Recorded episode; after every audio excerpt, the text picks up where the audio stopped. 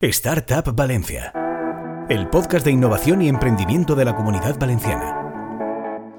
Hola, bienvenidos a Startup Valencia, el podcast de innovación y emprendimiento de la comunidad valenciana, un programa en el que cada semana hablamos con un actor del ecosistema emprendedor valenciano para conocer los proyectos que se están gestando en el Polo Tecnológico de Innovación de la Autonomía.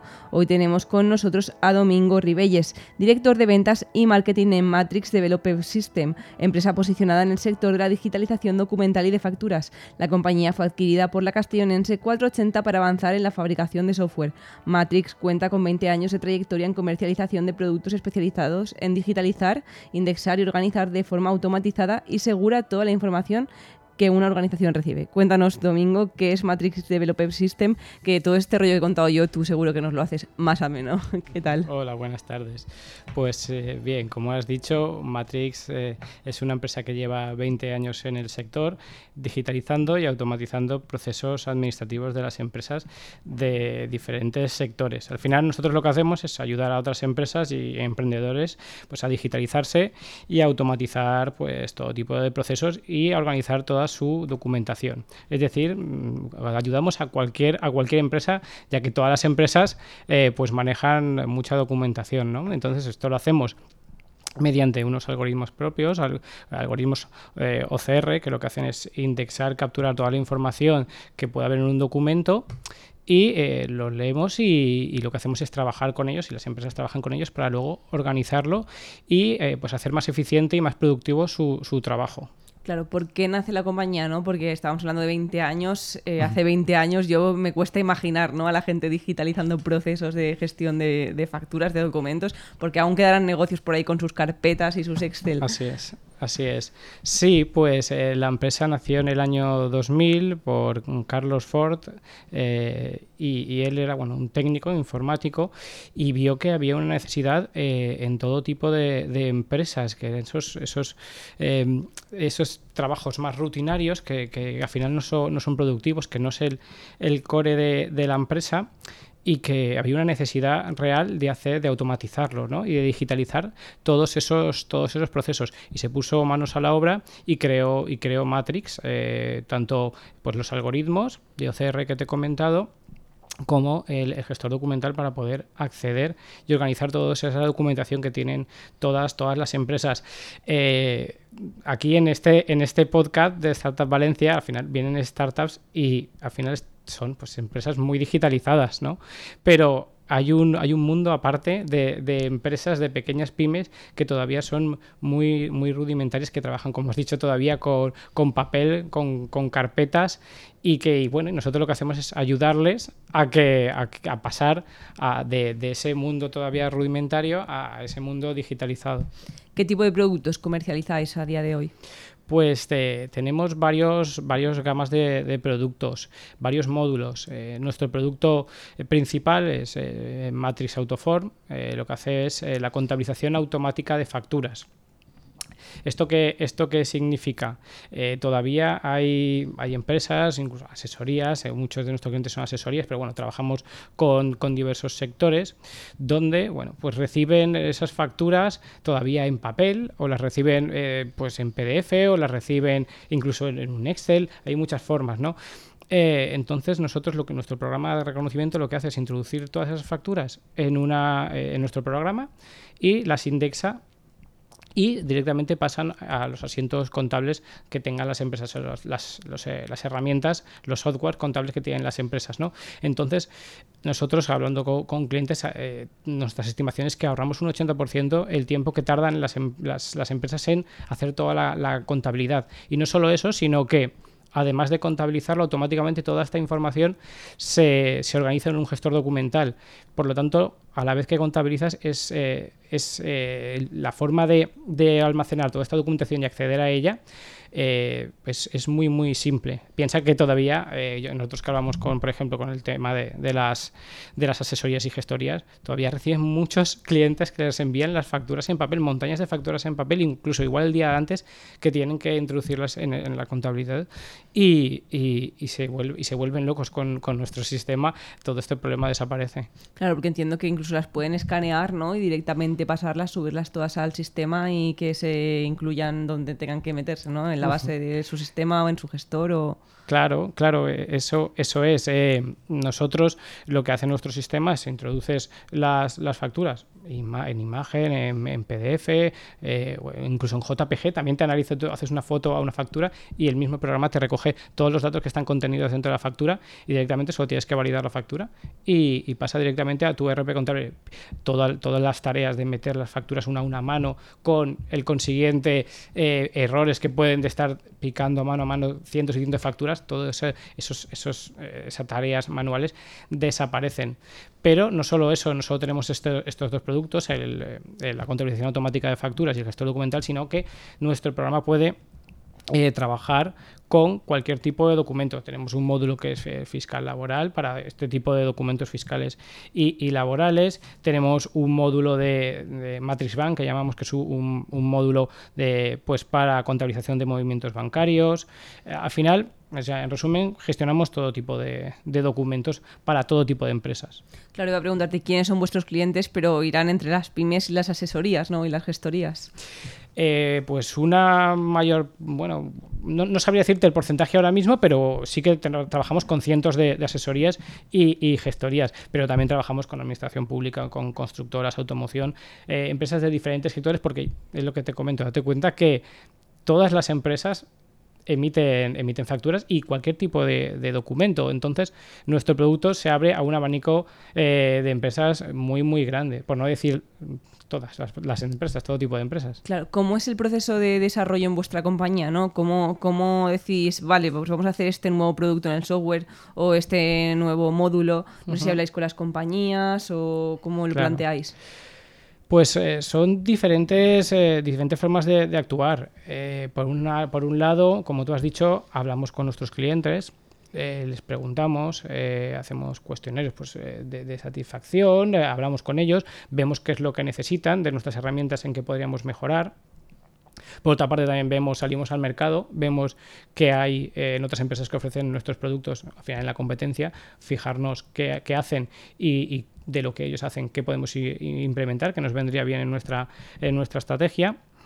Y, bueno, al final lo, lo que hacemos es eh, fijarnos, lo que te digo, un poco en, nuestros clientes y un poco en la competencia. También es verdad, bueno, nosotros utilizamos metodología Scrum, es una metodología ágil, y bueno, nosotros lo que hacemos es eh, actualización de nuestros, de nuestros servicios, de nuestros, eh, de nuestros productos, ¿no? Sacamos nuevas versiones que vamos actualizando y vamos, damos, más valor a nuestro producto continuamente, ¿no? Aportamos valor continuamente a nuestro producto. Claro, que es de parte ¿no? de marketing y ventas, ¿cómo se puede hacer marketing en un sector que a priori no parece como tan eh, atomizado, ¿no? que hay tantos, o se vende al menos tanto software, que unos mejora, o sea, funcionarán mejor, otros peor, pero ¿cómo se plantea ahí la estrategia de venta?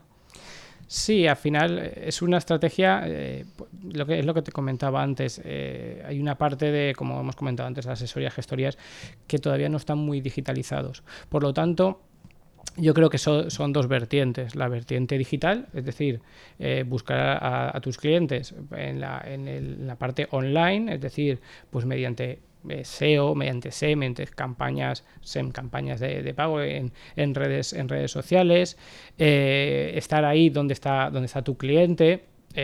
Utilizar estrategias disruptivas para eh, encontrar a, tu cliente donde no, está, no puede estar tu, competencia. Y luego también la estrategia que se ha hecho toda la vida, por ejemplo, estar aquí ahora mismo contigo, hablando en la radio y que, me escuchen y, vean y conozcan mi producto y les parezca interesante.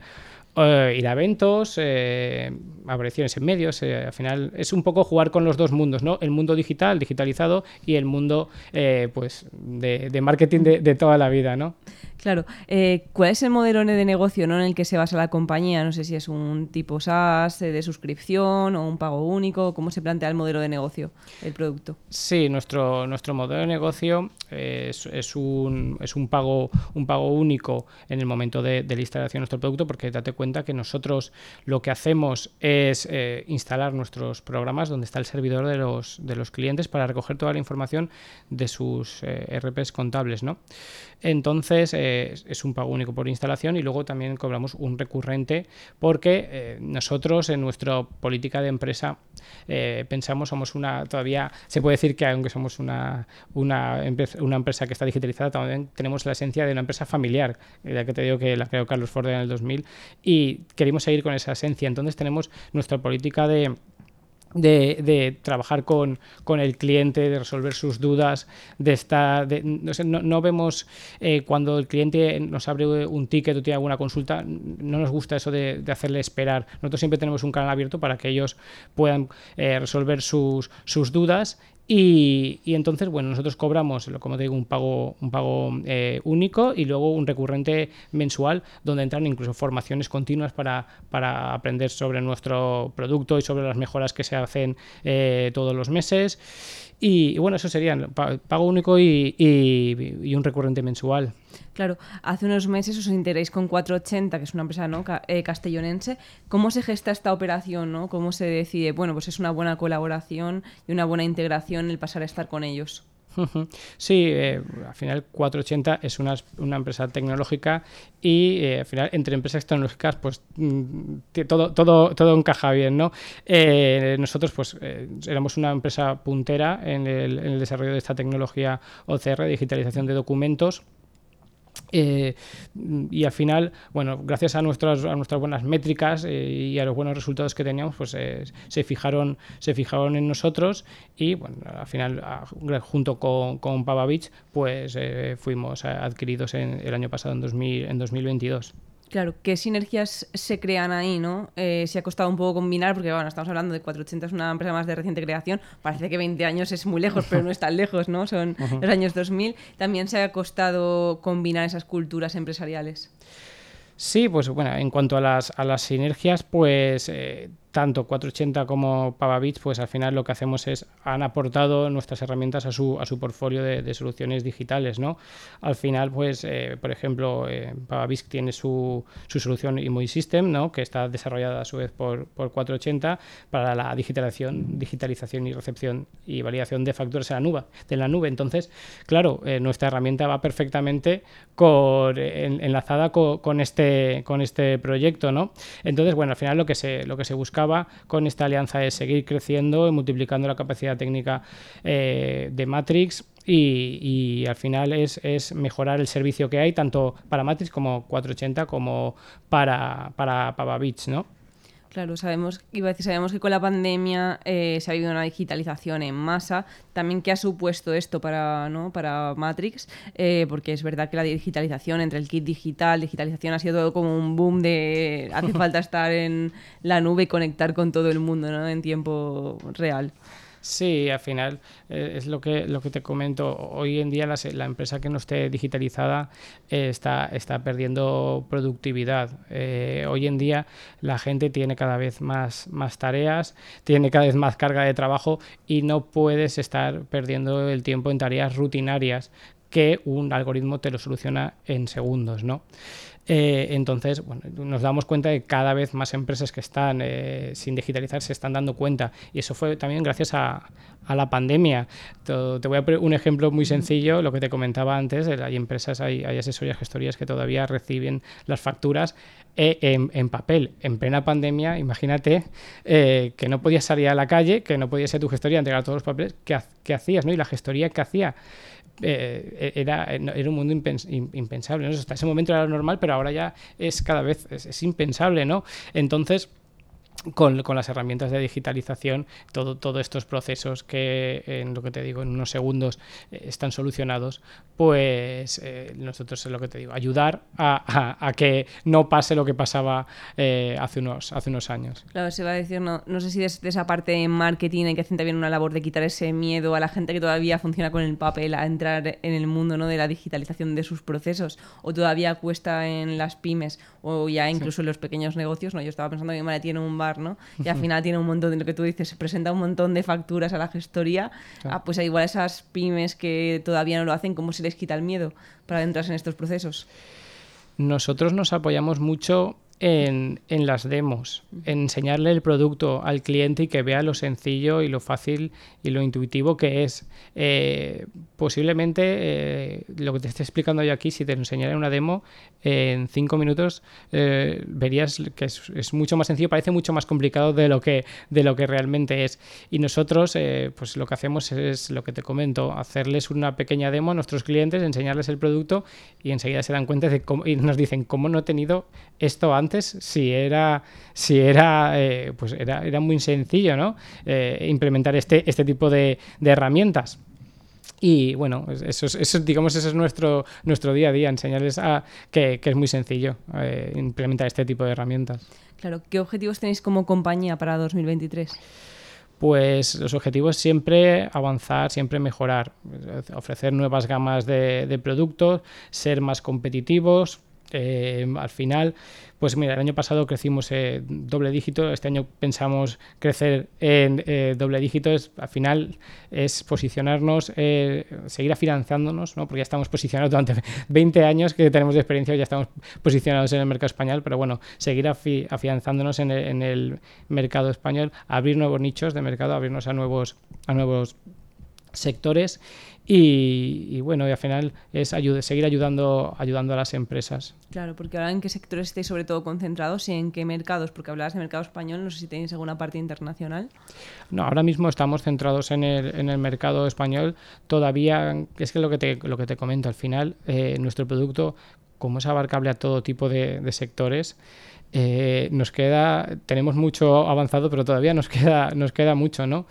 Eh, entonces, bueno, seguir afianzándonos en el, mercado español es lo que es lo que estamos, lo que queremos conseguir. Aunque, bueno, es, una meta que, realmente conseguirla e, es, es, un poco ambiguo porque te digo que es todo el mercado español, ¿no? Por todo tipo de empresas. Entonces, bueno, al final es eh, mejorar la, cuota de mercado. Claro, ¿hacia dónde camina el mundo del software ¿no? y la gestión documental eh, tecnológicamente? O sea, ¿cuáles son las tendencias que se puede ver? ¿Hacia dónde evoluciona? Ah, pues hacia nosotros nosotros pensamos que hacia el ahorro de, tiempo y de, y, de, y de, costes. Al final, bueno, eh, se habla mucho de la inteligencia artificial. Al final, nuestra herramienta eh, el, de OCR eh, es, al final un algoritmo que es un, se puede decir que es una, una inteligencia artificial, ¿no? Ahora que está tan de moda. Entonces, bueno, al final nosotros pensamos que mm, hay la, descentralización, la accesibilidad en todo momento de una herramienta, da igual que nieve, que llueva, que hay una pandemia, tú siempre no hace falta, o sea, no vas a cerrar la empresa porque pasen estas cosas. Donde tengas internet, tu empresa va a seguir, va a seguir funcionando, ¿no? entonces, es sobre todo todo pasa por la, por la digitalización y la descentralización. Claro. Ahora que vemos que hay tanta falta de talento tecnológico, ¿no? Y vosotros desarrolláis software, mm. ¿cómo está la situación? ¿Es fácil encontrar a personas, retenerlas? ¿Hay mucha rotación? Pues eh, mira, yo no soy, yo no soy el encargado de contratación de, de, la empresa, sí que he trabajado en muchas startups tecnológicas y, me doy cuenta de que hay una escasez de perfiles, es decir, hay más empresas que demandan perfiles que, personas que, están ofertando su, trabajo, ¿no? Eh, y esto también, el COVID ha hecho mucho. Ahora, pues las empresas, bueno, un, desarrollador pues puede trabajar en cualquier parte del mundo desde su casa con el, con el teletrabajo. Eso también pues aumenta las exigencias de los, de los trabajadores. Nosotros estamos muy orgullosos porque eh, los desarrolladores que iniciaron el proyecto hace 20 años siguen en el proyecto. Eso hoy en día es muy difícil de, decir en, muchas eh, startups tecnológicas. Al final, la rotación de los perfiles técnicos es muy alta. Y en nuestra empresa es todo lo contrario estamos captando nuevo talento, pero el talento que teníamos desde casi desde el inicio sigue estando. Y eso, eh, bueno, es, es, algo, significa que algo estamos haciendo bien en, en la empresa, por nuestra cultura empresarial, por, eh, pues por, por, los proyectos, por los retos que les que los desafíos que tienen los, los ingenieros en nuestro, en nuestro, en nuestra empresa. Entonces, bueno, estamos, estamos muy orgullosos que la gente que entra en la empresa se mantenga tantos años. Claro.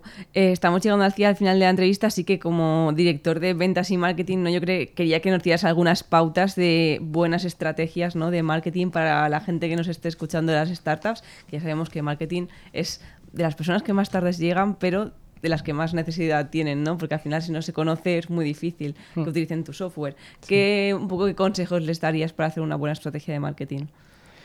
Pues eh, es fijarse, yo creo que lo principal es fijarse en lo que su cliente necesita. Al principio, o sea, lo primero de todo es saber eh, cuál es el problema, el pain de tu cliente. Eh, tú no puedes venderle a una persona algo que, que- que él no necesita.